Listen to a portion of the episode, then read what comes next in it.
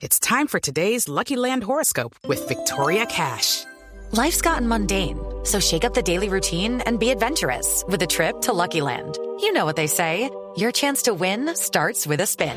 So go to LuckyLandSlots.com to play over 100 social casino-style games for free for your chance to redeem some serious prizes. Get lucky today at LuckyLandSlots.com.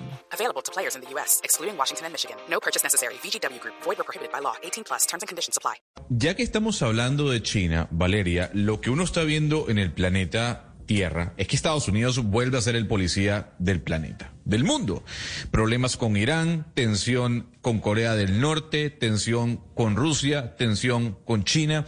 Ayer eh, el presidente Joe Biden dio su primera rueda de prensa eh, desde que llegó a la Casa Blanca y en medio de esa rueda de prensa, bueno, se le vio ahí dubitativo, ¿no? A la hora de responder algunas preguntas y sobre todo en el tema de migración. El presidente Joe Biden ha encargado a la vicepresidenta Kamala Harris de atender el problema de la migración en la frontera entre Estados Unidos y México. Y no solo eso, también se alejó un poco de la situación y dijo, mi prioridad es la economía y el COVID-19. Por eso creo que a esta hora es importante hablar con Andrew Seeley, que nos atiende desde la ciudad de Washington. Él es el director del Instituto de Políticas de, em, eh, Migratorias, para entender un poco qué es lo que está pasando y si lo que está eh, haciendo o cómo está reaccionando el, gobierno de Joe Biden es una reacción efectiva, porque ya hemos visto que diferentes miembros del Partido Demócrata lo han señalado. Señor Seeley, gracias por acompañarnos a esta hora en Blue Radio.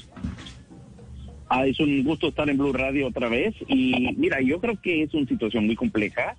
Ya lo venimos venir. Yo, yo estaba hablando con mucha gente en Centroamérica, con mis colegas eh, en los últimos meses y, sabíamos que venía un, un, un, auge en la migración de Centroamérica. Nos sorprendió un poco tanto de México, pero de Centroamérica sí sabíamos por las condiciones en, en, en los países que, que tanto la recesión económica como los dos huracanes que pegaron Honduras y Guatemala, uh, y un año de COVID, ¿no? Y, y, la gente no migró el año pasado, entonces sabíamos que venía venir, pero yo creo que ha rebasado todas las expectativas y, y la administración está tratando de ponerse al día uh, de tener una crisis específica con menores de edad, porque tomaron la decisión uh -huh. de dejar entrar a los menores de edad y, y, resulta que no tienen la capacidad ni, ni el espacio para acomodarlos.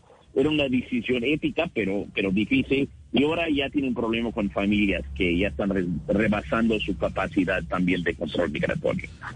Pero, señor Silly, hay, un punto que me llama mucho la atención y lo escuchaba de algunos analistas ayer en CNN que criticaban un poco la lejanía en cómo está tratando el señor Joe Biden la situación de la frontera. Eh, hace una semana dijo que por los momentos no iba a visitar la frontera, le dio la responsabilidad del tema a Kamala Harris. Y justamente ayer en su primera rueda de prensa dijo que él, su prioridad es la economía y el COVID y luego vienen los demás temas. ¿Usted cree que el presidente Joe Biden está atacando de mala forma la situación en la frontera? Mira, lo, lo que creo que está diciendo es lo correcto, pero al mismo tiempo no sé es lo políticamente correcto. No, él, él está diciendo, mira, la, una, unos cuantos migrantes Centroamérica y México no van a desquiciar a Estados Unidos. Tenemos la capacidad de recibirlos, tenemos la capacidad de acomodarlos y vamos tarde o temprano a tener otra vez control en la frontera. Yo creo que eso es cierto. Yo creo que, que analíticamente lo que están diciendo es cierto. Eso no es una crisis así de existencial como lo es el COVID o la, el golpe a la economía del año pasado. Sin embargo, políticamente eso ya se volvió crisis política, ¿no? Y ya está en, la, eh, en las primeras planas y no sé si, si está siendo suficientemente frente a esto y yo creo que tampoco nos han dado todos los datos.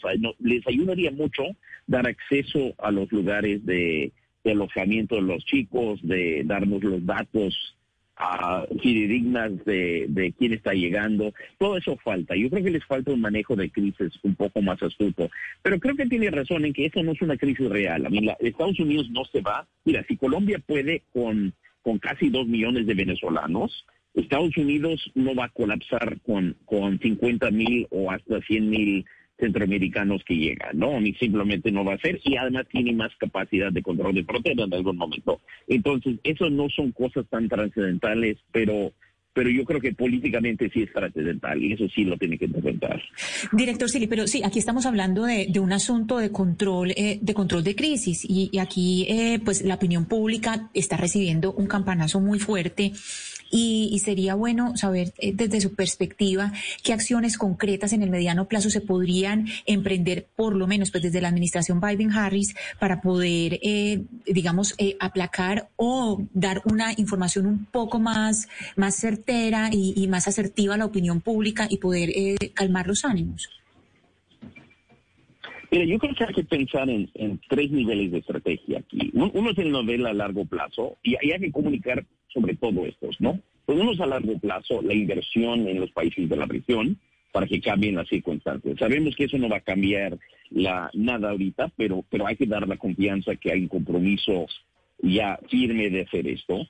Y a mediano plazo hay que estar creando canales legales para la migración. Hay que dar oportunidades que la gente pueda migrar de forma legal eso lo pueden hacer a corto y mediano plazo. Eso sí lo pueden generar más o menos rápido para este verano y comunicar que eso se está generando, además de algunos canales de protección.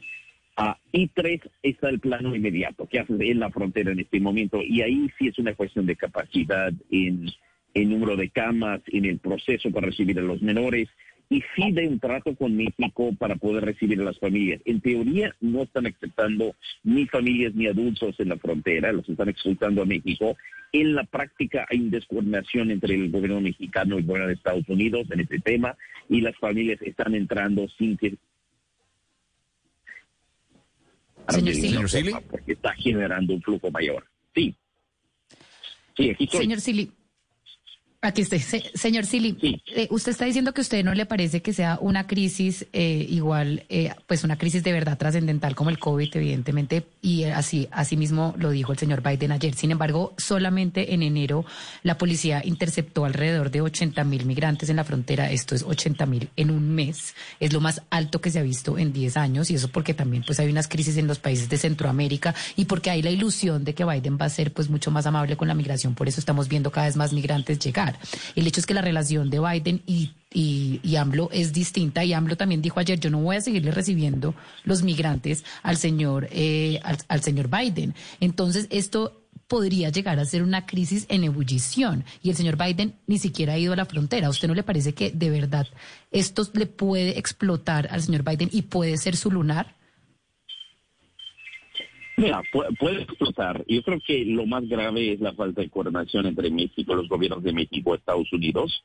Yo creo que eso ha sido lo que ha generado el, flujo masivo de, familias de pronto. Y ahí es donde está el problema mayor, si sigue. Pero ah, la, verdad es que la gente está viniendo por la crisis en Centroamérica, por los cambios que se hizo, se hicieron en la recepción de menores y ahora con familias, que es una decisión mexicana, no, no norteamericana. Pero mira, yo, yo creo que hasta ahorita no es una crisis. De esos, como dices, 80 mil, son 80 mil encuentros, no personas, son una tercera parte menos de personas, como 55 por ahí. Entonces es menor que en otros, otros años, pero además poca de esa gente llegó a quedarse en Estados Unidos. Igual en febrero. Ahora en marzo, las, hay más gente quedándose en Estados Unidos. Ahí es donde empieza a haber un problema, ¿no? Donde la gente sabe que, puede cruzar la frontera y quedarse. Y eso sigue ya va a tener un problema mayor, pero hasta ahorita ha sido controlado, hasta ahorita ha sido controlable, por lo menos hasta hace una semana, y hay que ver qué pasa en la semana que viene. Señor Sili, eh, déjeme entender una cosa mejor. Yo ayer lo que le entendí al presidente Joe Biden es que en esta época del año es donde aumenta la crisis migratoria, donde aumenta el flujo, pero yo acá veo unos datos del paso de mexicanos hacia Estados Unidos del 2019 y veo que eh, el momento donde hubo mayores detenciones y mayor flujo fue en junio y precisamente empieza a bajar por el acuerdo entre los países. No sé si le parece una contradicción lo del presidente Joe Biden o a qué se obedece este fenómeno de, de este año. Mira, yo creo que no es tan estacional como lo era en otro momento. La, la verdad es con los adultos puede ser estacional. La gente viene en tiempos de la cosecha, con y la siembra y la cosecha. Pero en, el caso de, las familias y los menores, la, historia nos dice que no están estacionados y que esto puede subir o bajar según ritmos distintos.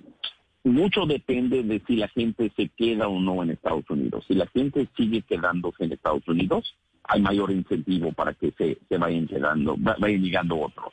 Ahorita con los menores eso ya pasó y va a seguir pasando. Con los adultos pocos están entrando. Con las familias ya empezó hace una semana, empezaron a dejar entrar ciertas familias en mayores números.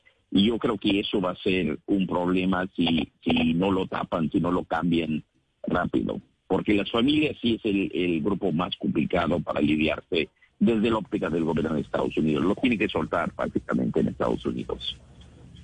Sin duda necesitábamos escuchar eh, el análisis eh, que usted nos podía dar, señor Andrew Seeley, director eh, del Instituto para Políticas Migratorias, y entender un poco lo que está ocurriendo dentro de los Estados Unidos en esa frontera con México. Muchísimas gracias por habernos atendido hasta ahora en Blue Radio. gracias, gracias por tenerme en el programa y gusto saludarlos. Como siempre, un placer. Step into the world of power, loyalty. And luck. I'm gonna make him an offer he can't refuse. With family, cannolis, and spins mean everything. Now, you wanna get mixed up in the family business. Introducing The Godfather at Choppacasino.com. Test your luck in the shadowy world of The Godfather slot. Someday, I will call upon you to do a service for me. Play The Godfather, now at Choppacasino.com. Welcome to the family. No purchase necessary. VGW Group. Void where prohibited by law. 18 plus. Terms and conditions apply.